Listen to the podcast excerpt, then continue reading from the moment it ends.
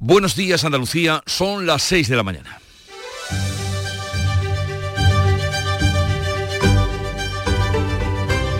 Despierta tu mente, descubre la realidad. En Canal Sur Radio, La mañana de Andalucía con Jesús Vigorra. Las movilizaciones de los agricultores franceses, la ira del campo, se ha extendido a los países del entorno y hoy llegan a Andalucía. Las principales organizaciones agrarias, Asaja, COA, y UPA han convocado una marcha con tractores en Sevilla que será la primera de una serie de manifestaciones para denunciar los elevados costes de producción, la entrada de hortalizas de terceros países, el reparto de fondos de la PAC y de fondo la sequía. Ante tal avalancha, el ministro de Agricultura ha convocado de urgencia a estas organizaciones para evitar que se generalicen las protestas. Por otra parte, las movilizaciones se han extendido desde Francia, Alemania, Italia, Grecia o Portugal. Incluso un millar de tractores han llegado a Bruselas, donde hoy se reúne el Consejo para, para, revisar el presupuesto. El presidente francés Macron va a reclamar que parte de los fondos pensados para Ucrania vayan al sector agrícola, pero en Bruselas solo se plantean flexibilizar el barbecho. En Francia, las principales carreteras llevan ya tres días cortadas y los camioneros andaluces sufren agresiones de los piquetes o el saqueo de sus mercancías. Este primer día de febrero, Bruselas centra toda la atención. El presidente de la Junta concluye su visita de tres días a las instituciones comunitarias. Juanma Moreno aprovechará su reunión con la vicepresidenta Teresa Rivera la semana que viene para pedir que el gobierno reclame el fondo de sostenibilidad que está pidiendo Andalucía frente a la sequía. También en Bruselas se han sentado frente a frente el ministro de la Presidencia, Félix Bolaños, y Esteban González Pons por el PP, eso sí, con la mediación del comisario europeo de Justicia para renovar el Consejo General del Poder Judicial que lleva ya para seis años cumplido. De este encuentro, el ministro ha salido optimista, el portavoz del PP no tanto. Solo han acordado volver a reunirse el próximo 12 de febrero, ahora en Madrid. La reunión se producía tras el bloqueo de Junts a la ley de amnistía. Los de Puigdemont amenazan al gobierno con dinamitar la legislatura si no consiguen una amnistía integral e inmediata. De momento, el Ejecutivo se resiste a introducir cambios y se muestra molesto con el revés de Junts. Hoy empieza febrero y cualquier cosa puede suceder. En Canal Sur Radio, la mañana de Andalucía con Jesús Vigorra. Noticias. ¿Qué les vamos a contar a partir de ese momento con Manuel Pérez Alcázar? Manolo, buenos días. Buenos días, Jesús Vigorra. Veamos el tiempo para hoy. Pues el tiempo tristemente sigue seco y soleado con nubes en la vertiente mediterránea. Las temperaturas no cambian. Hoy las máximas van a estar entre los 21 grados de Sevilla y los 17 de Jaén. Sigue activo el aviso amarillo por oleaje en el área del estrecho. En el resto de Andalucía soplará viento del este flojo a moderado. Los agricultores y ganaderos andaluces se suman hoy a las movilizaciones del campo que se extienden por toda Europa. Los tractores han llegado hasta Bruselas, donde los 27 están debatiendo o debaten hoy los presupuestos. Las tres organizaciones eh, agrarias mayoritarias, Asaja, Coag y UPA, han convocado hoy una tractorada en Sevilla bajo el lema Agua para el campo, alimentos para el mundo. Será el punto de partida de las protestas de los próximos días que el ministro Planas quiere evitar, eh, reuniendo a las organizaciones este viernes, mañana viernes. Un plan de choque, dice Miguel Cobo, secretario de UPA, que combine negociación y movilización. Esa doble tarea en la que nos tiene que ocupar en los próximos meses, negociación y movilización, movilización y negociación. Movilizaciones que siguen la estela de las de Francia, donde se han producido las primeras detenciones de los piquetes que bloquean o que incluso saquean la carga de camiones españoles. Las protestas se suceden en Alemania, en Italia, en Grecia y en Portugal, donde hoy se va a cortar la frontera con España. Un millar de tractores han llegado a Bruselas, donde el Consejo revisa hoy el presupuesto y las ayudas a Ucrania con las reticencias del húngaro Orbán. El presidente Macron se reúne a las 9 de la mañana con von der Leyen a la que va a exigir que parte de los fondos para Ucrania se destinen al campo francés. Bruselas solo concede flexibilizar las normas del barbecho. Última jornada del presidente de la Junta en Bruselas que volverá a reivindicar la singularidad hídrica de Andalucía en el Comité de las Regiones. Este miércoles ha planteado una alianza por el agua. La singularidad Generalidad de Andalucía justifica la activación del Fondo de Solidaridad frente a la sequía que reclama Juanma Moreno. El presidente va a pedir a la ministra Teresa Rivera que eleve oficialmente a Bruselas la petición de ayudas para obras hidráulicas. Este miércoles Moreno ha planteado la unión, una alianza de las regiones más afectadas por la sequía, la unión de todos. Todos somos conscientes que la ejecución de políticas y medidas medioambientales requiere de inversiones. Inversión en infraestructuras sostenibles, en tecnologías limpias y en programas de concienciación que son difíciles de abordar. Juanma Moreno pretende que la política de agua sea un eje fundamental de la Unión Europea. Reunión en Bruselas sin avance entre el Gobierno y el PP para reformar el Código General del Poder Judicial con el comisario europeo como mediador que los vuelve a citar el 12 de febrero pero en Madrid.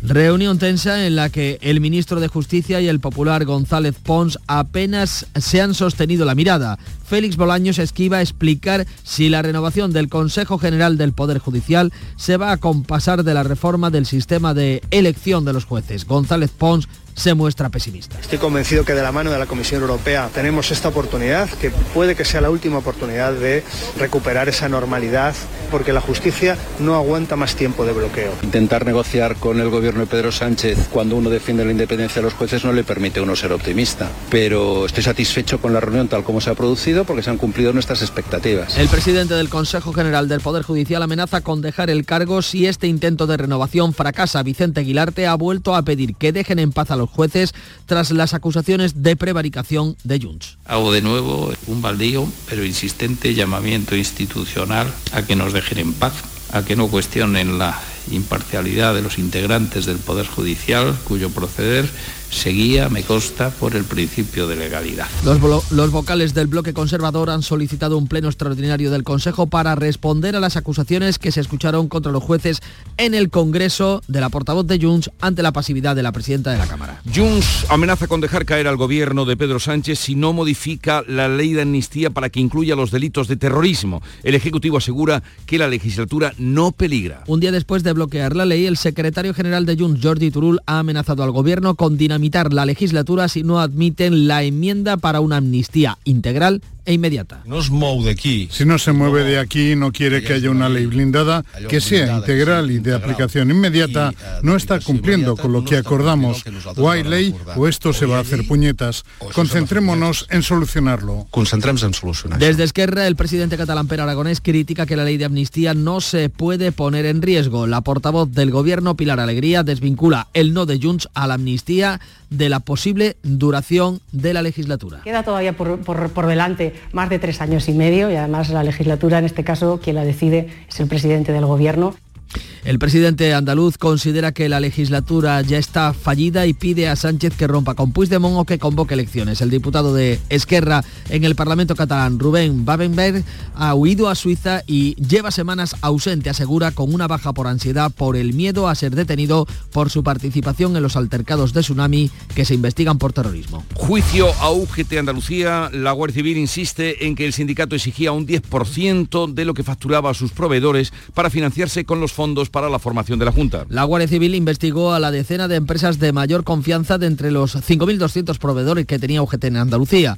El comandante al mando insiste en que el sindicato exigía mordidas del 10% de lo que facturaba para financiarse. El instructor eh, asegura que el sindicato cobraba por alquilar sus propias aulas para los cursos cuando eran los locales eh, del sindicato. La anterior cúpula de UGT se enfrenta a siete años de cárcel por fraude en subvenciones y falsificación. Ha muerto uno de los cuatro ocupantes de una narcolancha al colisionar contra una patrullera de la Guardia Civil en la desembocadura del Guadalquivir. Ha ocurrido a plena luz del día en la localidad gaditana de Sanlúcar de Barrameda. Una patrullera de la Benemérita sorprendía a los ocupantes de la narcolancha durmiendo en su interior.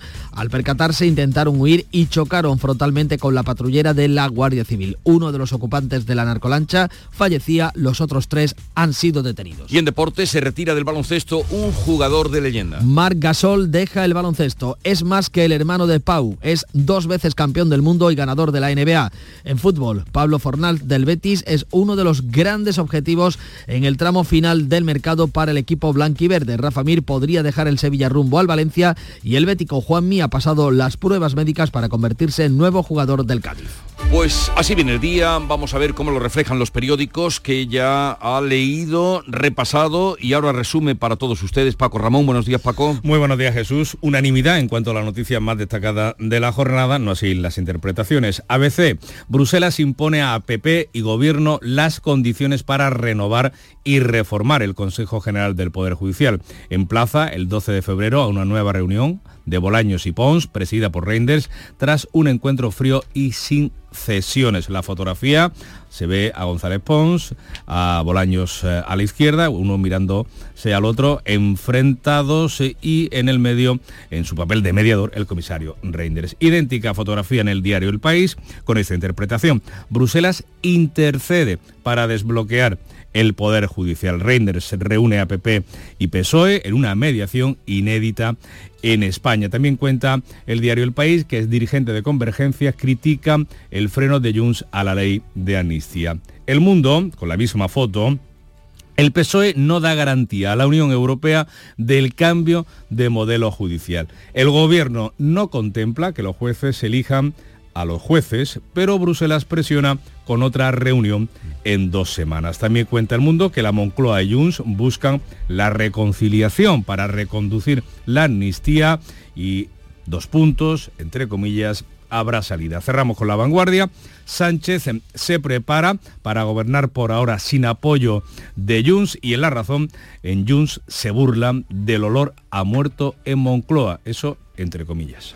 Vamos ahora con la prensa internacional que como cada día ha revisado mm, Beatriz Almeida. Bea, buenos días, ¿qué has encontrado? Muy buenos días. Este titular, no vengas a Bruselas en coche. Es el titular de apertura del, del, periódico Head Newsblad eh, belga. Es lo que aconseja el Centro Nacional de Crisis. Los tractores, Leo, han entrado ya en Bruselas, donde las fuerzas de seguridad están en alerta máxima ante la manifestación de agricultores de hoy jueves, coincidiendo con la cumbre de la Unión Europea. Y mientras el Congreso de Argentina debate la ley del ultraliberal Milei, informa el diario Clarín de que el FMI ha respaldado el ambicioso plan de ajuste de Milei y ha liberado un desembolso de 4.300 millones de euros al cambio extiende la duración del acuerdo hasta diciembre. Rusia y Ucrania retoman el intercambio de prisioneros de guerra con un, canje de, con un canje de 195 presos de guerra por cada bando y leo en el Moscow Times 195 rusos por 207 ucranianos. El intercambio fue negociado por los Emiratos Árabes Unidos, que, se ha, que ha desempeñado un papel en varios canjes anteriores. Y sobre la guerra, el Times of Israel, Netanyahu dice a los enviados de la ONU que la UNRWA está totalmente infiltrada por Hamas y debe ser reemplazada. Se necesita una agencia humanitaria en Gaza, pero no la UNRWA. Esto después de que él mismo acusara a los empleados de participar en la masacre de Hamas el 7 de octubre. A las 7 menos 20 más. Pues eh, vamos ahora a saludar a Charo Padilla, Lucero del Allo, Estrella de la Mañana. ¡Ay, qué de cosa! Buenos días. Así no voy a estar yo feliz. Buenos días. Para que te vayas contenta. Pues sí, mira, hoy hemos hablado de la felicidad, pero la felicidad la que tiene Ernesto eh, que es del bar Istan, eh, que está en el, Mercado Central de Marbella, porque hoy se jubila. Hemos ah. jubilado ya unos cuantos del Club de los Primeros. ¿eh? Ayer, antes de ayer, despedía a otro compañero que se jubilaba. Y entonces ahí andaba en el coche, iba todavía al coche en su último día con su mujer y con su yerno, ¿no? Que dice la mujer, bueno, tiene un montón de cosas que hacer, golf, cacería, su Málaga, pero la mujer le ha dicho que mientras que ella, está en el bar, ella haga las faenas del hogar. no se la deja traer a la mujer. Y hemos hablado con Manuel, es un testimonio importantísimo. Manuel ahora es transportista, pero antes se dedicaba al comercio, era comercial y, se convirtió en un alcohólico. Hoy es ex alcohólico y nos ha contado su historia y, yo creo que ha sido un testimonio valiente, importante para la gente que pueda estar pasando por ahí. Es muy difícil, dice salir, pero no imposible. Y hemos eh, hablado de tu instante, tu happy hour, tu instante de felicidad del día. Yo he mostrado el mío, no te lo voy a contar otra vez porque es muy, en fin, la batamanta. ¿Pero el que has vivido ya o el que...? El que yo vivo cada día, ¿eh? Pero a la misma hora, en el mismo sitio. Bueno, más o menos, cuando termino de todo, todo, y me, pongo el chándal más horroroso, el, calcetín engordo hasta la rodillas, una manta y encima de la batamanta. Ese es tu momento eh, de felicidad. Sin nadie en mi casa, por supuesto, claro. sin nadie que vea. Que, que se vaya al estudio, ¿no? ahí felicidad absoluta. Y por supuesto la hora del Club de los Primeros. Y que eso me da muchísima felicidad y lo digo en serio. Y bueno, la gente nos ha contado su instante de felicidad y, son muchos y variados. Así que nos vamos happy, pero happy, happy. Me alegro un montón. Y yo también. Vamos a poner un poquito de música.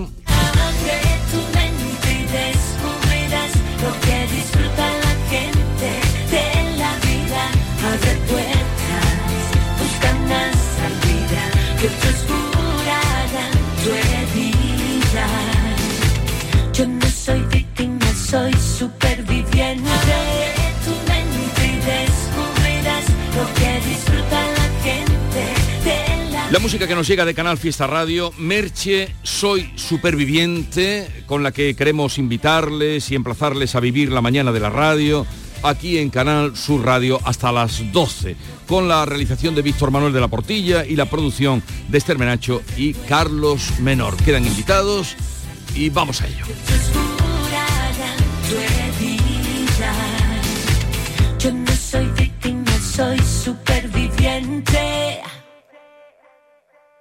¡Wow! ¡Vaya furgoneta! La he alquilado en Iberfurgo. Está súper nueva, ¿no parece de alquiler? Ya, en Iberfurgo disponen de una flota en perfecto estado y te ofrecen presupuestos a medida. En Iberfurgo somos expertos en alquiler de furgonetas de carga, pasajeros y carrozados. Contamos con más de 15 delegaciones en toda Andalucía. Localiza la más cercana en iberfurgo.com y visítanos. Rebajas en Rapimueble, simplemente más bajas. Dormitorio 139 euros. Apilable de salón, ahora 159 euros. Más ahorro, más ofertas, más barato. Solo en Rapimueble, líder en rebajas y paga en 12 meses sin intereses. Más de 230 tiendas en toda España y en rapimueble.com. En Canal Sur Radio, la mañana de Andalucía con Jesús Bigorra. Noticias. A las 6 y 17 minutos de la mañana les contamos que los agricultores y ganaderos de nuestra tierra se suman hoy al reguero de movilizaciones del campo en toda la Unión Europea. Las tres organizaciones agrarias más importantes han convocado una manifestación hoy en Sevilla como pistoletazo de salida a un calendario amplio de movilizaciones. Guillermo Polo. Asajacoa y UPA estarán al frente de la marcha por Sevilla, que con el apoyo de tractores aseguran será multitudinaria. Con el lema Agua para el campo, alimentos para el mundo, será el punto de partida de su estrategia de movilización y negociación con las distintas administraciones. Miguel Cobo, secretario general de UPA en Córdoba. Necesitamos un plan de choque a nivel autonómico, a nivel nacional y a nivel europeo que ponga solución a todos los problemas que estamos teniendo los agricultores. Y esa doble tarea en la que nos tiene que ocupar en los próximos meses. Negociación y movilización. Movilización y negociación. Movilizaciones que seguirán la estela de las protestas que se llevan a cabo en Francia, donde ayer se registraron las primeras detenciones, y también en media Europa, con especial trascendencia en Alemania, Italia, Grecia o Portugal, donde hoy estaba previsto el inicio del corte de carreteras próximas a la frontera con España. También Bruselas será hoy el escenario de una macrotractorada con agricultores de toda Europa. Tracteurs, donc Bruselas será bloqueado, es certain. Mil tractores, dice este agricultor belga, que hay ya en los alrededores de la capital comunitaria, que certifica ya está bloqueada. Precisamente la Comisión ha empezado a reaccionar y ha ofrecido derogar durante todo el año 2024 la norma que obliga a los agricultores a mantener parte de sus tierras cultivables en barbecho, una de las medidas que reclaman los manifestantes. Pues ante esa reunión en Bruselas del Consejo Europeo, ya hemos escuchado las movilizaciones, los tractores de los los agricultores europeos eh, llegan a la capital comunitaria. Allí hoy se reúne, como decimos, el Consejo Europeo para revisar el presupuesto de la Unión Europea, pero con la atención puesta en la creciente oleada de protestas de los agricultores en todo el continente. Beatriz Rodríguez, muy buenos días. Buenos días. El asunto central de los 27 es desbloquear la ayuda de 50.000 millones a Kiev en cuatro años. Para ello, deberán hacer cambiar de opinión a Hungría. Su presidente Víctor Orbán ha acusado a las autoridades comunitarias de planear el colapso económico de su país si no se aviene a razones. Las movilizaciones de los agricultores europeos, en especial de los franceses, ha trastocado la agenda de los líderes europeos. De hecho, presidente de Francia, Emmanuel Macron, tiene previsto plantear hoy que parte de los fondos pensados para Ucrania vayan al sector agrícola. Pues ante ese panorama, el ministro de Agricultura Luis Planas ha convocado mañana viernes a las organizaciones agrarias, las mayoritarias, Asaja, COAC y UPA. Es un intento de frenar las protestas que han convocado para las próximas semanas. Los productores agroganaderos acordaban ayer mismo seguir el paso de sus colegas en otros países y convocar movilizaciones a nivel nacional pidiendo soluciones inmediatas ante la sequía y los efectos de la guerra de Ucrania. Piden también simplificación y flexibilidad de la PAC. Desde Bruselas, el presidente de la Junta, Juanma Moreno, ha criticado el reparto precisamente de los fondos de la PAC que ha hecho el gobierno porque perjudica al campo andaluz, además de perder 500 millones de euros. La agricultura lo está pasando francamente mal. El reparto de la PAC que ha hecho el gobierno de España es francamente malo para Andalucía y como consecuencia de eso tenemos a nuestros agricultores y ganaderos en Andalucía en una situación muy difícil. Pues escuchen lo que se dice en Francia de los productos españoles, de los productos andaluces políticos, eh, como la que fuera ministra socialista de Medio Ambiente, la socialista Ségolène Royal, ha dicho esto en, eh, en una cadena de televisión. ¿Habéis probado los llamados tomates ecológicos españoles? Son incomibles. Os digo que lo que se vende como bio español es falso y que las frutas y verduras españolas no cumplen los estándares franceses. Esto es lo que dice una ex ministra del gobierno galo. El presidente de la Junta, Juanma Moreno, cierra hoy su agenda oficial en Bruselas con una última intervención ante el Comité de las Regiones. Allí va a reivindicar de nuevo la singularidad hídrica de nuestra tierra, de Andalucía. Enviado especial de esta casa, José Manuel de la Linde, muy buenos días. Buenos días y de ahí la importancia de reclamar fondos extraordinarios. Es lo que va a pedir Juanma Moreno por carta y en persona a la ministra Rivera para que coordine la petición de ayudas para obras hidráulicas, especialmente preocupado por el campo. El presidente de la Junta apuesta por la unión de las regiones más afectadas por la sequía. Y tengo que decir que empiezan a tomar conciencia de que este es un problema global, que no pueden mirar para otro lado y que nos tienen que apoyar en esta reivindicación para que la próxima Comisión Europea, que salga después de las elecciones en primavera de la Parlamento Europea, eh, haya. Nosotros buscamos que haya un comisario que dedique políticas al agua y lo segundo y fundamental, eh, fundamental también que esté en la agenda política, cosa que no lo, no lo hemos conseguido. Juanma Moreno pretende que la política de aguas sea un eje fundamental de la Unión Europea. Pues eh, a, esa, a ese viaje oficial del presidente de la Junta a Bruselas se ha referido el líder de la oposición en Andalucía, el secretario general del Partido Socialista, Juan Espadas, que acusa de mala gestión de la Junta del gobierno andaluz de empeorar la situación, dice, de la falta de agua que el señor Moreno Bonilla ni ha hecho los deberes ni eh, ha ejecutado las inversiones que nos hubieran permitido afrontar este momento de dificultad con mucha más infraestructura de emergencia.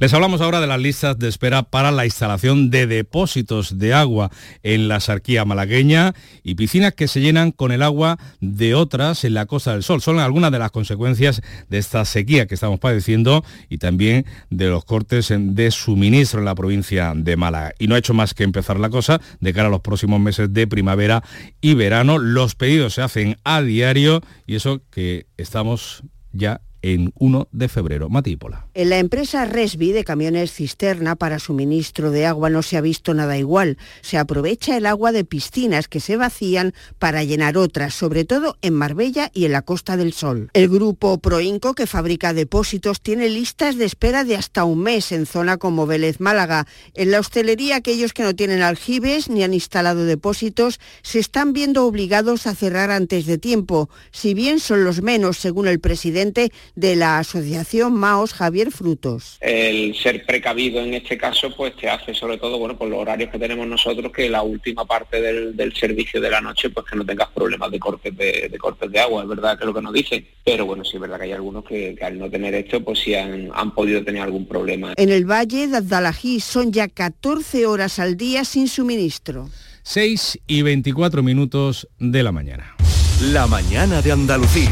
Cambiamos de asunto, dejamos a un lado la escasez de agua y sus consecuencias. El comisario Reinders sienta a negociar al gobierno y al PP para abordar la situación del Poder Judicial en nuestro país y los vuelve a citar el próximo 12 de febrero para ver cómo van las conversaciones. El representante del PP, Esteban González Pons, agradece cómo ha planteado el diálogo el comisario de Justicia, pero desconfía del Gobierno. Por su parte, el ministro Félix Bolaño se ha refugiado en la discreción del diálogo para evitar explicar si la negociación para renovar el Consejo General del Poder Judicial corre en paralelo a la de la reforma del sistema de elección de los jueces. Intentar negociar con el Gobierno de Pedro Sánchez cuando uno defiende la independencia de los jueces no le permite a uno ser optimista, pero estoy satisfecho hecho con la reunión tal como se ha producido porque se han cumplido nuestras expectativas. Hemos hablado de distintos temas. A partir de ahora, pues nuestro método de trabajo va a ser un viejo conocido, como todos ustedes eh, conocen, que es discreción en las conversaciones y haremos públicos los acuerdos cuando los alcancemos.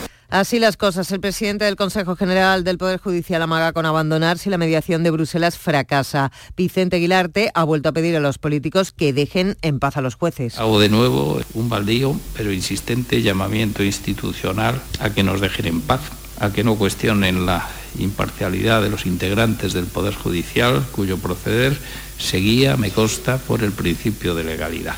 A todo esto, los vocales del bloque conservador han solicitado un pleno extraordinario del Consejo para responder a las graves acusaciones que se escucharon contra los jueces en el Congreso de los Diputados durante el debate de la ley de amnistía sin que interviniera la presidenta de la Cámara, Francina Armengol. Pues se eh, colea la devolución del texto de la amnistía a la Comisión de Justicia. Junts advierte al Gobierno que incumplirá el acuerdo de investidura y pondrá en riesgo, por tanto, la legislatura si no acepta modificar la ley de amnistía para que incluya los delitos de terrorismo. El Ejecutivo se resiste a incluir secciones y asegura que la legislatura no está en peligro. Un día después de bloquear la ley de amnistía, Junts ha amenazado al Gobierno con dinamitar la legislatura si no admiten la enmienda para una amnistía integral y de aplicación inmediata. El secretario general de Junts, Jordi Turul, advierte esto. Si no Si no se mueve de aquí y no quiere que haya una ley blindada que sea integral y de aplicación inmediata, no está cumpliendo con lo que acordamos. O hay ley o esto se va a hacer puñetas. Concentrémonos en solucionarlo. Concentremos en solucionar eso. Sin embargo, la portavoz del Gobierno, Pilar Alegría, desvincula el no de Junts a la amnistía de la duración de la legislatura. Queda todavía por, por delante más de tres años y medio y además la legislatura, en este caso, quien la decide es el presidente del Gobierno. Desde Esquerra, el presidente catalán, Per Aragonés, mantiene que la ley no se puede poner en riesgo. Debe haber una reflexión por parte de todos los partidos políticos. La ley de amnistía es una ley necesaria, y no debe ser puesta en riesgo. Y el presidente del PP, Alberto Núñez Fijo, asegura que la ley de amnistía no se ha parado, que solo se ha retrasado a la reunión con el comisario de justicia para renovar el Poder Judicial. Ante la reunión con Reiners no podían ir con un proyecto como Junts planteaba. Ahora cuestión, tienen un mes para seguir negociándolo. Por tanto, ayer no se paró la ley de amnistía. 6 y 27 minutos. La mañana de Andalucía. Si quieres disfrutar de la radio por la tarde, te espero de lunes a viernes a partir de las 4 en Canal Sur Radio. Te ofrezco complicidad, cercanía, risas y buen humor, las historias que pasan en Andalucía, actualidad consejos sobre salud y muchas entrevistas. Cuento contigo. Así es la tarde de Canal Sur Radio con Mariló Maldonado. Tres horas para disfrutar de la mejor radio hecha en Andalucía. De lunes a viernes desde las 4 de la tarde. Contigo somos más Canal Sur Radio. Contigo somos más Andalucía.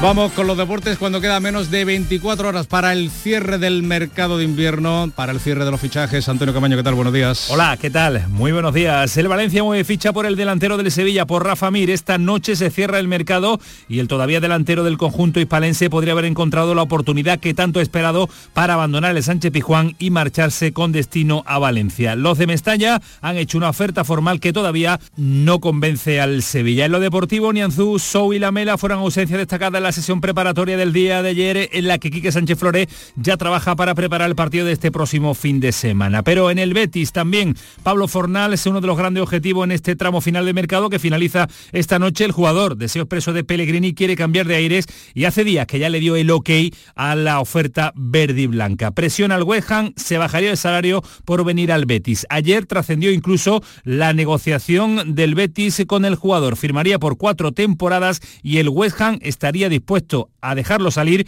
por unos 8 millones de euros. Y en el Cádiz, Juanmi pasó ayer por la tarde ya el reconocimiento médico con el equipo amarillo para convertirse nuevo jugador del Cádiz. Firma hasta el próximo 30 de junio, cedido por el conjunto verde y blanco, cedido por el Betis, donde volvería después de esta cesión. Y en el Almería, operación muy rápida porque se ha hecho con los servicios del Choco Lozano para sustituir al lesionado Luis Suárez. Y en el Granada entra también en la escena por el Chimi Ávila. No llega el acuerdo entre Osasuna y el Betis, también interesado, así que el Granada aprovecha la indecisión verde y blanca para intentar hacerse con los servicios del Chimi Ávila.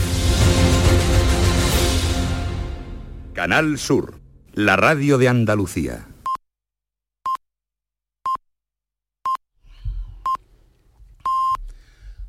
Andalucía despierta. Son las seis y media de la mañana. La mañana de Andalucía con Jesús Vigorra.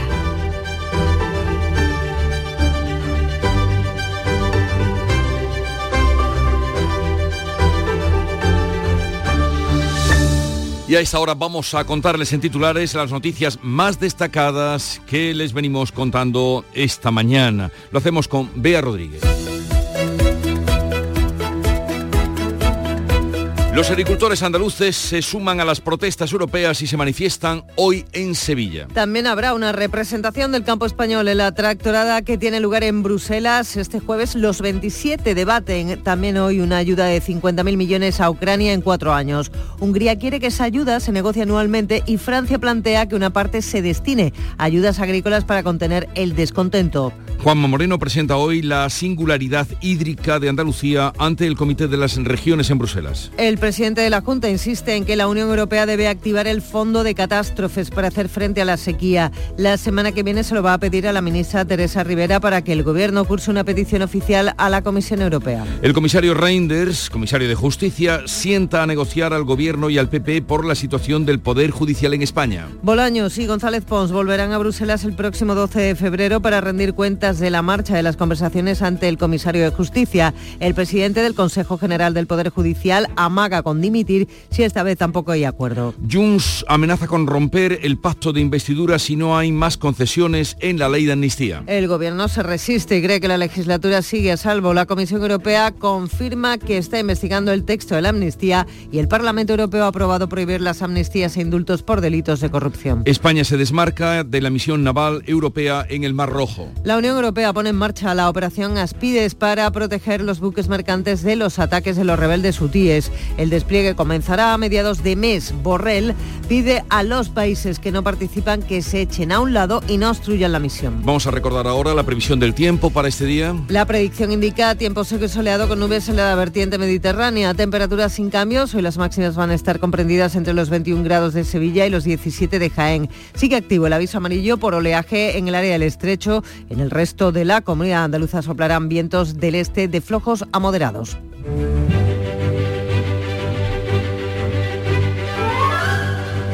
Es la festividad de Santa Brígida de Irlanda. Vivió entre los años 620 y 680, fue abadesa, fundó uno de los primeros monasterios de la isla, continuando el trabajo de evangelización que inició San Patricio, que es allí el patrón de los patrones y venerado en toda Irlanda. Es la patrona de Irlanda junto a San Patricio y Columba.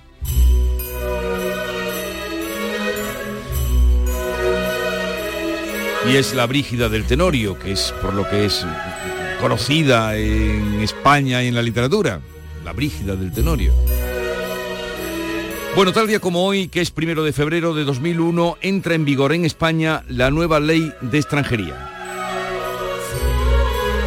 Y tal día como hoy, de 2014, hace pues 10 eh, años ya, Luis Aragonés fallecía, futbolista, entrenador de fútbol, que ya en en la etapa secular de su carrera dio eh, los grandes éxitos al fútbol español, ¿no?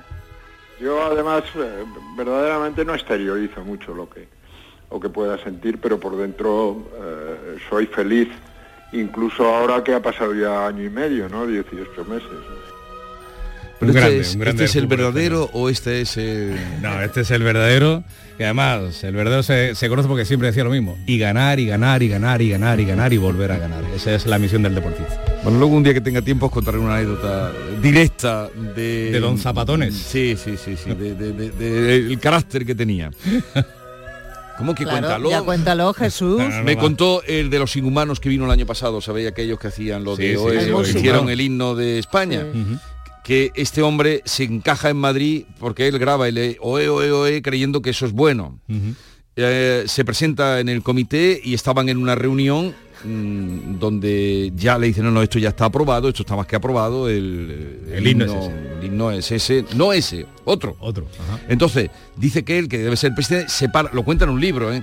se para en la puerta y cuando sale Luis Aragonés de una reunión que tenían allí, va y dice, don Luis, don Luis, yo quiero que usted escuche esto, un minuto, que usted escuche esto un momento, vale, venga, ponle. Eh, de- eh, esto es lo que yo quiero, esto es lo que yo quiero, fuera el himno. Tuvieron, grababan esa tarde con el himno en el estadio, no sé qué grababan, tuvieron a toda prisa, o sea, carácter, decir, esto es lo que yo quiero, nada más que oír los compases, esto, esto es lo que yo quiero. Eso se vio, canta el pueblo. se vio en televisión cuando agarró por el pecho Romario. Cuando No, no, no, entrenaba no, bueno, Madrid. no, no, no, no. bueno, Venga, no, vamos, que no, vamos que con no, la no, no, que no, que no me lleven la contraria, que no quiero escuchar otra cosa que no sea el pelotazo. po. Este es Vittorio. Soy imitación. Vale, vamos ahora con la cita del día que es, eh, en fin, para compensar lo uno con lo otro. Si consigo vender el miedo, puedo vender el odio en cinco minutos, el racismo en tres minutos y de propina toda la cantidad de discriminación que quiera. ¿Eso de quién es? De Akan Gundai. Es joven. Vaya tela. Es, eh, bueno, desde que publicó Kinyas Kaira, está considerada la primera novela underground turco, turca, es un escritor turco, se ha convertido en autor de numerosas novelas que cada año está entre las más leídas de Turquía. Se llama Akan Gunday y dice, si consigo vender el miedo, puedo vender el odio en cinco minutos, el racismo en tres minutos y de propina toda la cantidad de discriminación que quiera. Parece que lo han sacado de un príncipe, el príncipe pero contemporáneo. Pues ahí queda. Vamos ahora a la mm, lectura de las cabeceras o mm, las que más le han llamado la atención a Paco Ramón, cabeceras de la prensa andaluza. Pues Vamos mira, hoy, eh, ayer abríamos eh, la ronda de las portadas de los periódicos andaluces por la voz de Almería, con ese despliegue a cinco columnas de la desaparición de, de ocho almerienses que habían ido a por una entrevista de trabajo a Alemania. Hoy la aparición de los ocho roqueteros en paradero desconocido eh, se margina a un- una pequeña noticia breve en la portada. Ayer a cinco columnas, cuando eran desaparecidos, cuando aparecen la buena noticia va que a una, las buenas a noti- una, a una breve. Las buenas noticias no venden. Bueno, Paco. pues buena noticia a cinco columnas. La del Córdoba hoy, la maxura de la mezquita será restaurada un siglo después. Esta joya de la arquitectura universal solo se había intervenido dos veces. El, el Cabildo Catedral asume en solitario el coste de esta actuación. Hombre, ya puede, ya puede. El diario de Sevilla, también sobre patrimonio, en este caso da el visto bueno a los toldos de la avenida en verano. La comisión, por el contrario, alerta de que esa vía está saturada de señales, mobiliario y terraza. Por cierto, que el agua va a subir en Sevilla un 18% a partir de primavera. En el diario de Cádiz eh, dan cuenta del mayor plan inmobiliario en la ciudad que comenzará a ser eh, realidad en un año y mm, una fotografía bellísima de una señora que cumple 110 años, la abuela de Andalucía, 110. está en la isla. Su nombre, Ana María González. 110. En Ideal, la capital prohibirá la entrada a coches con más de 20 años a partir de abril de 2025. Coches, por cierto, en el Sí. detalle de esta información, que no sean de Granada, es decir, que no paguen el correspondiente o sea que los de Granada sí. impuesto municipal en la capital. En, el- en la edición de Jaén impulsan el proyecto, dice Ideal, de una planta de producción de hidrógeno verde en Martos. La iniciativa Al Perujo H2 contempla crear 70 empleos que llegarán a ser dos centenares durante su construcción y las administraciones valoran la apuesta eh, por estas energías renovables. En el Huelva Información, eh, Huelva aspira a ser nodo urbano en la red europea para traer el ave, Arias se niega el ritual, haríamos un bando para llamar a todas las brujas del reino. Son eh, asuntos destacados que ayer se trató en el pleno del ayuntamiento onubense, que hoy, por cierto, eh, también cuenta el hallazgo fortuito de un silbato de 2.000 años en Doñana que reclama el ayuntamiento de Almonte. Se trata de una figurilla turdetana que está depositada en Sevilla. El pito turdetano. Oye, te has dejado aquí una pequeña noticia, permíteme que la incorpore. Una pequeñita, la he visto porque estaba repasando la portada del Ideal, porque viene Chirino, y, y he encontrado que pone... Lo Mónaco despide a sus últimos 12 empleados y cierra tras 26 años. ¿Cuántos años vendiendo colchones? Con lo que fue lo Mónaco. Con lo que fue. Con lo que fue lo Mónaco. Todo pasa. Eh, pero tú sabías que era de origen granadino esta empresa. Sí, sí, sí. Ah, pero sí. tú eres de allí, tú no vale. Tú sabes que era No, no, granadino. no, no tenía ni que como salía Constantino Romero. Yo creía que venía del Principado. Yo creí que esto era. Sí, sí, que venía de allí, de, de las, eh, de los nortes. pues, pues ya ven. Eh, había una cosa que decía José le me parecía, dice, la cosa está, está tan malita, está tan malita que he comprado un corchón en los Mónacos y ha venido Constantino a traérmelo. bueno, vamos ahora con eh, la entrega de la segunda parte de la prensa internacional con B. Almeida. Hoy veremos una tractorada internacional y comunitaria en Bruselas. Leo en Gelaste News, que es un periódico belga, los tractores bloquean ya la entrada a Bruselas. El convoy provoca perturbaciones en el tráfico en el centro. La policía se está preparando para la llegada de más agricultores hoy jueves. Me voy a otro periódico. Si te dan 10 céntimos por el kilo de puerro, te preguntas ¿para qué te levantas del sofá? Es la queja de un agricultor belga muy Mm. elocuente, muy descriptiva de lo que les está pasando. Lo leo en The Standard. Y en el francés Le Monde, 91 personas detenidas tras una intrusión en el mercado mayorista de Rungis. Eh, dejaron aparcados los em, tractores y entraron a pie. Se ha cruzado una línea roja, explicó el prefecto de policía de París. Miremos ahora, como cada día, a Oriente Próximo. El diario Haaretz, los secuestrados, no a cualquier precio. Netanyahu lo deja claro. No al fin de la guerra, no a la salida del ejército de Gaza, no a la liberación de miles de terroristas. Washington, en cambio, prevé un acuerdo con una larga pausa de al menos 45 días. Las partes discutirán la liberación de soldados y la devolución de cadáveres y esa pausa dificultará, dice, que Israel reanude la guerra con la intensidad actual. Saltamos ahora al continente americano y paramos primero en Argentina. ¿Por qué? Porque el Congreso ha comenzado a debatir el macroproyecto de ley de mi ley con bronca dentro y fuera, en la calle. Página 12. Palos, gases y cacería durante el debate de la ley Omnibus. La democracia vigilada. La ministra de Seguridad montó otro circo intimidatorio y mandó a la prefectura, la gendarmería y la Policía Federal a reprimir y detener manifestantes. Fue un operativo desmedido que se coronó con al menos seis detenidos y legisladores agredidos con gas pimienta en los ojos. Un grupo de jubiladas fue desalojado por la fuerza de un edificio anexo. Y de Argentina me voy a Estados Unidos porque ayer comparecieron en el Senado los directores ejecutivos de cinco grandes redes sociales, Meta, X, TikTok, Snap. Los senadores arremeten contra ellos por no proteger a los menores. El Washington Post. Zuckerberg se disculpa con las víctimas de abuso infantil en una emotiva audiencia en el Senado. Tienes sangre en las manos. Haces un producto que mata a la gente, le dice un senador republicano. Otros problemas, otros serios problemas de las redes sociales son los estándares imposibles de belleza y felicidad, la depresión, los trastornos psicológicos y de alimentación, los mecanismos de uso y algoritmos dirigidos a crear adicción o el ciberacoso. Pues lo dejamos aquí, eh, 6.43 minutos de la mañana, sigue la información en Canal Sur Radio. ¿Y tú de qué eres? ¿De chirigota o de comparsa? ¿De folla o de la calle? ¿De carrusel o de cabalgata? Nosotros no elegimos. En carnaval somos de Cádiz. Melón y sandía Caridul. Lo más fresco del carnaval. Visita nuestra página web www.caridul.com. Desafía los límites con Social Energy. Calidad imbatible, precio invencible. Si no, trae tu presupuesto y te lo mejoramos. Descuentos de hasta 3.150 euros con tu instalación premium con dos baterías. Cinco años de garantía en tu instalación con primeras marcas y dos años de seguro todo riesgo gratis. Pide tu cita al 955 44 11 11 o socialenergy.es. La revolución solar es Social Energy. En Canal Sur Radio, la mañana de Andalucía con Jesús Vigorra. Noticias. A las 6 y 43 minutos les contamos eh, que en el juicio por la supuesta financiación ilegal de UGT Andalucía, los abogados de la defensa han cuestionado al comandante de la Guardia Civil encargado de la investigación por las detenciones que se realizaron en su día. El instructor insiste en que el sindicato se autoalquilaba locales de su propiedad para dar las clases de esos cursos. Javier Ronda. Intenso el debate entre los abogados defensores y el instructor. La Guardia Civil investigó solo una decena de empresas de los 5.200 proveedores que tenía UGT Andalucía.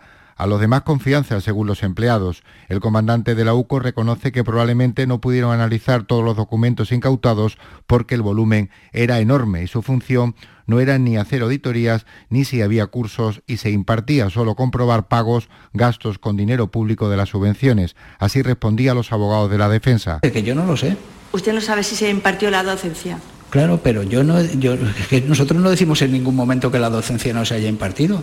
Si aquí lo que se está diciendo es que hay determinadas documentaciones, determinadas facturas por determinados gastos que son los que se presentan.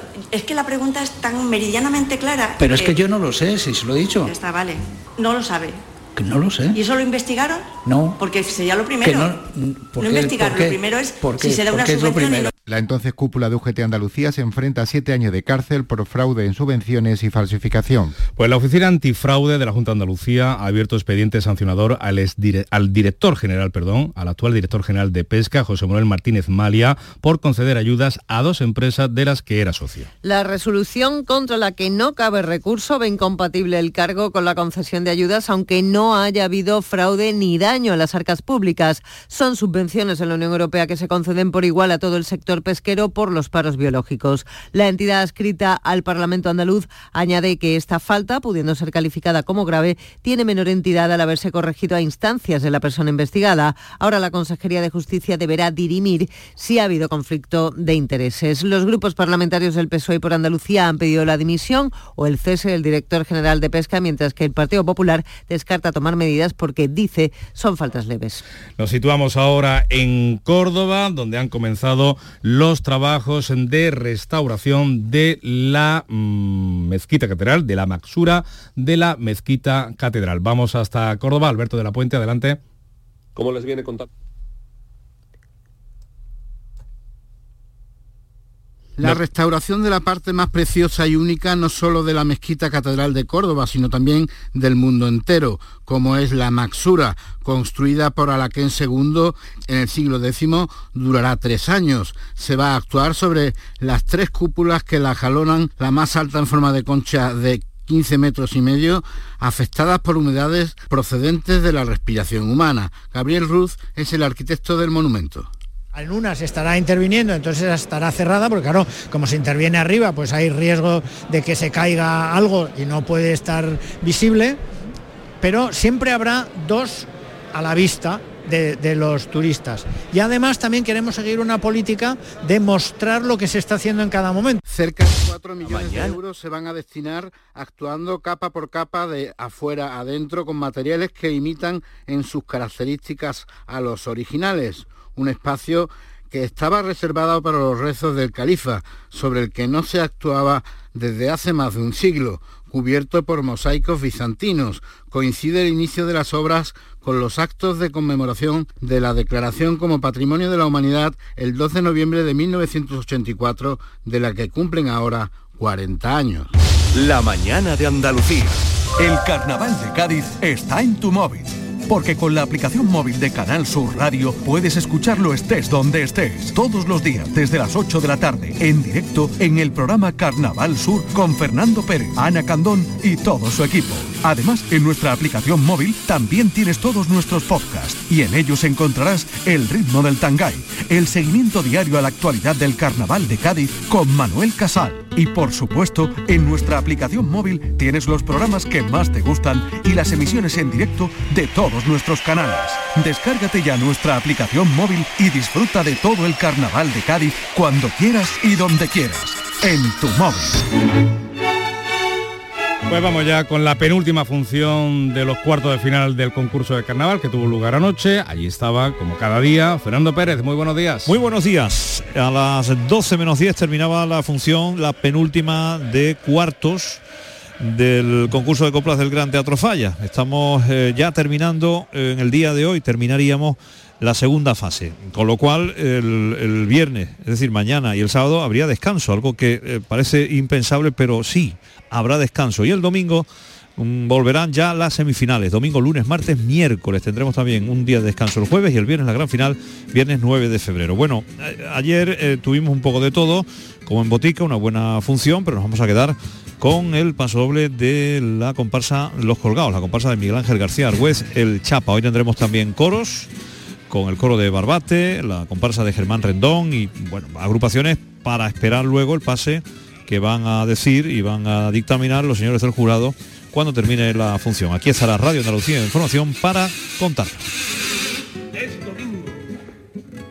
Es domingo y una señora sale de misa con un abrigo de piel y sus collares reluciendo. Y al llamar con un gesto taxi pues tiene prisa, ni ha visto a la otra señora que en el suelo está pidiendo. En aquel otro restaurante un hombre pide más vino caro, más caviar y más champán.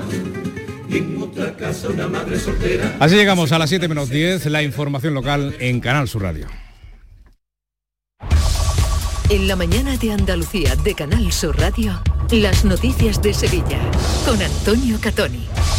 Buenos días. A partir de primavera el agua subirá entre un 15 y un 18% en dos meses para la mayoría de los hogares sevillanos, como se ha aprobado en el Pleno Municipal de Sevilla con el voto del PP y la abstención del PSOE. El Pleno también ha aprobado el bonobús, el gratuito para mayores de 65 años y pensionistas de más de 60. Se eliminan a partir de ahora los criterios de renta. Y por otra parte, les contamos, Patrimonio ha dado su visto bueno a implantar toldos en la Avenida de la Constitución, conocidos en Sevilla popularmente como velas. Se van a colocar en cinco tramos. El tráfico, a esta hora no hay problemas, pero atención a tres noticias, porque a las 11 de la mañana comienza junto al campo de la feria en Blas Infante una marcha de tractores de los agricultores. Más datos, Asunción Escalera. Con el lema Agua para el campo, alimentos para el mundo, la de Sevilla, la primera de las movilizaciones del calendario que se han previsto en Andalucía. Convocan las organizaciones agrarias COA, Jasaja y UPA, que esperan una participación masiva. Los manifestantes se dirigirán hacia la sede de la delegación del Gobierno en la Plaza de España, por lo que habrá que estar atentos a la afectación que la marcha pueda tener en el tráfico. Y hoy se, se restringe al tráfico el recinto de la feria para montar el real en cuanto al del montaje, dice el delegado de Fiestas Mayores, que será lo antes posible también para facilitar el tránsito. Que el desmontaje sea más eh, rápido, de manera que se pueda facilitar la circulación por Antonio Bienvenida a partir de finales del mes de mayo. La tercera noticia es que conocemos que el lunes se inaugurará el enlace entre Espartinas y la A49, la autovía de Huelva. El tiempo, lo más destacado, que seguimos sin cambios en las temperaturas. 20 grados de máxima en Écija y Lebrija, 21 en Morón y Sevilla, donde ahora tenemos 9 grados. Enseguida desarrollamos estos y otros asuntos. Realiza Pedro Luis Moreno. Un desayuno, un tapeo, arroces, guisos, mariscos, carnes, pescados. La cocina tradicional está en Venta Pazo. Amplias terrazas al sol y a la sombra. Varios salones para que elijas dónde estás más cómodo. Estamos en Benagazón, a pie de autopista y también en Sanlúcar la Mayor, nuestro restaurante de siempre. Restaurante Venta Pazo. Un lugar para celebrar y disfrutar. Un lugar lleno de tradición. Venta Pazo. En Canal Sur Radio, las noticias de Sevilla. El Pleno Municipal de la capital ha aprobado la subida de las tarifas del agua que aumentarán en dos años entre un 15 y un 18% para la mayoría de los hogares sevillanos según su consumo medio. El delegado de urbanismo Juan de la Rosa ha insistido en la necesidad de compensar el déficit de Masesa e invertir para paliar la sequía que tiene ya seis años y ha llevado a un, gasto y a, y a 14 millones de déficit. Dividir el impacto y el impacto en el primer año y el segundo año. ¿Cuál ha sido la segunda premisa? Que, se, que pague el que más gaste y aumentar ayudas a los que realmente lo necesitan en esa tarifa social. La subida que se aplicará en primavera ha salido adelante gracias a la abstención del PSOE. Según la concejala socialista Carmen Fuentes, así se evita una subida mayor. El señor Sam pretendía aplicar al recibo del agua un tarifazo del 30% y gracias a la presión ejercida por los socialistas se ha conseguido bajar sustancialmente este porcentaje a la vez que incrementamos las bonificaciones para las familias más vulnerables. El Pleno ha aprobado también el bonobús gratuito para mayores de 65 años y pensionistas de más de 60. Se eliminan los criterios de renta, como explica el alcalde José Luis Sanz. Que los mayores de 65, independientemente de la renta, de su pensión, puedan viajar gratis en Tusán. Se han llevado toda su vida cotizando y también tienen derecho a disfrutar gratis del transporte público en Sevilla. También se ha aprobado con los votos del Partido Popular y Vox la regulación de las despedidas de soltero. La policía local podrá multar con hasta 750 euros a quienes vayan con poca ropa, ropa interior o complementos de carácter sexual y genital. PSOE y con Podemos e Izquierda Unida han votado en contra porque entiende que la normativa es ambigua, que no está clara. Em, como explica el concejal socialista Juan Carlos Cabrera, que se hacía esta pregunta. ¿Es lo que es ropa interior o no? ¿O es que ir con un bañador, un tanga, eh, no es ropa interior, pero estaría prohibido? No, según la ordenanza no. Bueno, se ha dado el visto bueno a la modificación del Plan de Protección Especial de la Ribera del Río para el nuevo proyecto de pasarela de Altadis, que será perpendicular, que tendrá cuatro metros de ancho y unirá los jardines de San Telmo con la futura plaza cívica delante de la Capilla de las Cigarreras. La Comisión de Patrimonio de la Junta tendrá que dar de nuevo su visto bueno, tendrá que pronunciarse sobre ello, pero ha dado ya su visto bueno al proyecto del Ayuntamiento para la instalación de toldos en la Avenida de la Constitución. Estarán centrados sobre el trazado de la vía, dispuestos en cinco tramos para no interferir con la contemplación del patrimonio monumental. De algo más ha dicho la comisión, que la avenida está saturada de señales, saturada de mobiliario urbano y saturada de veladores. Por cierto, eh, con respecto al turismo, los administradores de fincas confían en que el decreto de viviendas de uso turístico aprobado por la Junta sirva para erradicar los pisos ilegales dedicados a esta actividad. Han mantenido un encuentro con el consejero Arturo Bernal. Les ha explicado que se delega competencias en los ayuntamientos para que regulen, porque uno de los objetivos es garantizar la convivencia con los vecinos. José Feria, presidente del Colegio de Administradores de Fincas de Sevilla cree que va a ser un filtro, como decimos, para los pisos turísticos pirata. Hay muchas viviendas bueno, que no, están legalizadas y lógicamente nosotros estamos en, perfecta conexión con el ayuntamiento, en este caso también con la Junta de Andalucía, para, bueno, pues para denunciar aquellas viviendas que, no estén cumpliendo ni, con el decreto, ni siquiera que tengan sacada la propia licencia de vivienda de uso turístico. Y atención a esta noticia, la Asociación de Titulares de Casetas de la Feria ha lanzado una singular propuesta para evitar que las casetas se queden vacías los últimos días de la feria. Algo así como una categoría de medio socio o socio a partir del jueves o del viernes Serían amigos de los socios o que estén en lista de espera para ser admitidos, como ha señalado en Canal Sur Radio el presidente de la asociación, Antonio Barrero. Y son ellos soberanos en decir, oye, pues vamos a meter en vez de un socio nuevo o dos socios nuevos, vamos a meter a cuatro medios socios. Y me garantizo de que estas cuatro personas mm, me vienen jueves, viernes y sábado y, que me animan la caseta y me la, me la llenan. 6 y 56. El llamador. Los lunes a las 10 de la noche. Las noticias de Sevilla. Canal Sur Radio. El Pleno del Ayuntamiento de Espartinas ha aprobado por unanimidad una moción del PSOE para reclamar a la Junta la conversión del consultorio médico en centro de salud. Eso permitiría dar un servicio más eficaz a los vecinos. Según ha explicado la alcaldesa Cristina Los Arcos, el edificio se construyó cuando el pueblo tenía 2.000 habitantes, bueno, y ahora supera los 16.000 y estamos reclamando lo que por ley nos pertenece, que es un centro de salud con los servicios que da ese centro de salud, como una urgencia 24 horas, una ambulancia, servicios de ginecología, de salud mental. Bueno, simplemente lo que por ley los vecinos y vecinas de Espartina pues es su derecho y eso es lo que reclamamos. En crónica laboral no ha habido acuerdo en la última reunión celebrada en el CERCLA de cara a la jornada de huelga prevista para mañana en la fábrica de latas y tapones que Ebiosis tiene en Dos Hermanas. La empresa plantea un ERE extintivo que afectaría a 54 de los 66 puestos de trabajo. En suceso, la Policía Nacional ha detenido en Écija a un hombre por agredir sexualmente a una mujer a la que abordó en los baños del mercado de abastos del pueblo. Tras la denuncia, los agentes cerraron los lavabos para tomar, para tomar eh, pruebas. Como cuenta la portavoz policial Sara Talabal, en 36 horas el individuo estaba identificado y arrestado. Una patrulla de Policía Nacional uniformada, por otro lado, se encargó de asegurar in situ los baños públicos donde se produjo esta agresión, con el objetivo de preservar el mayor número de indicios para poder así aportarlos a la investigación que estaba iniciándose. Les contamos también que el rastrillo de Nuevo Futuro vuelve hoy a Sevilla después de tres meses, perdón, de tres años de parón. Hasta el sábado día 3 en el Hotel Los Lebreros habrá más de un centenar de puestos de todo tipo. Lo recaudado va a ir para un piso en el que puedan vivir los jóvenes que al cumplir 18 años tienen que abandonar Nuevo Futuro, donde han estado acogidos durante su adolescencia. La presidenta de la asociación, Mónica Gutiérrez, anima a todos los sevillanos a acudir productos gastronómicos, moda, decoración, arte, música. Tenemos absolutamente de todo, con lo cual no se escapa nadie. Todo el mundo al rastrillo vale 3 euros entrar y se puede echar un día súper agradable. Y el Ayuntamiento de Almonte, en Huelva, reclama a Sevilla un silbato turdetano de 2.000 años de antigüedad encontrado en Doñana y con forma femenina. Dice el alcalde Francisco Bella que quiere tenerlo en el Museo de la Villa. Yo creo que la época de colonización de este territorio ya pasó. Hay una concepción distinta de lo que es la conservación y eso es lo que yo exijo y pido, que si aparece algún resto arqueológico dentro de nuestro municipio, que al menos tengamos conocimiento. Y si es posible, que se deposite, lógicamente, en el municipio. Vamos con la información deportiva. Bueno, que se acaba el mercado de invierno. Antonio Camaño, buenos días. Hola, ¿qué tal? Muy buenos días. Últimas horas de mercado y tanto Sevilla como Betis muy pendiente de la evolución de salidas y también de llegadas. En el Sevilla movió ficha ayer el Valencia para hacerse con los servicios de Rafa Mir. Lo que pasa es que la oferta no convence en nada al conjunto de Nervión. De todas formas, se van a vivir últimas horas con muchas negociaciones abiertas. Al igual que en el Betis, porque Pablo Fornals es uno de los grandes objetivos en este cierre de mercado. Todo va a depender de la salida o no a última hora de Luis Enrique. El acuerdo con el jugador está hecho, sería un contrato de cuatro temporadas hasta 2028. El West Ham pide 8 millones de euros. Icónica FES, el icónica Sevilla FES se ha convertido en finalista de ocho categorías de los premios Iberian Festival, galardones que cada año reconoce los mejores festivales de la península. Entre otros eh, premios figuran el eh, premio a mejor intérprete, como el legendario Tom Jones que va a actuar en la edición de este año. Tenemos 9 grados en Sevilla Capital.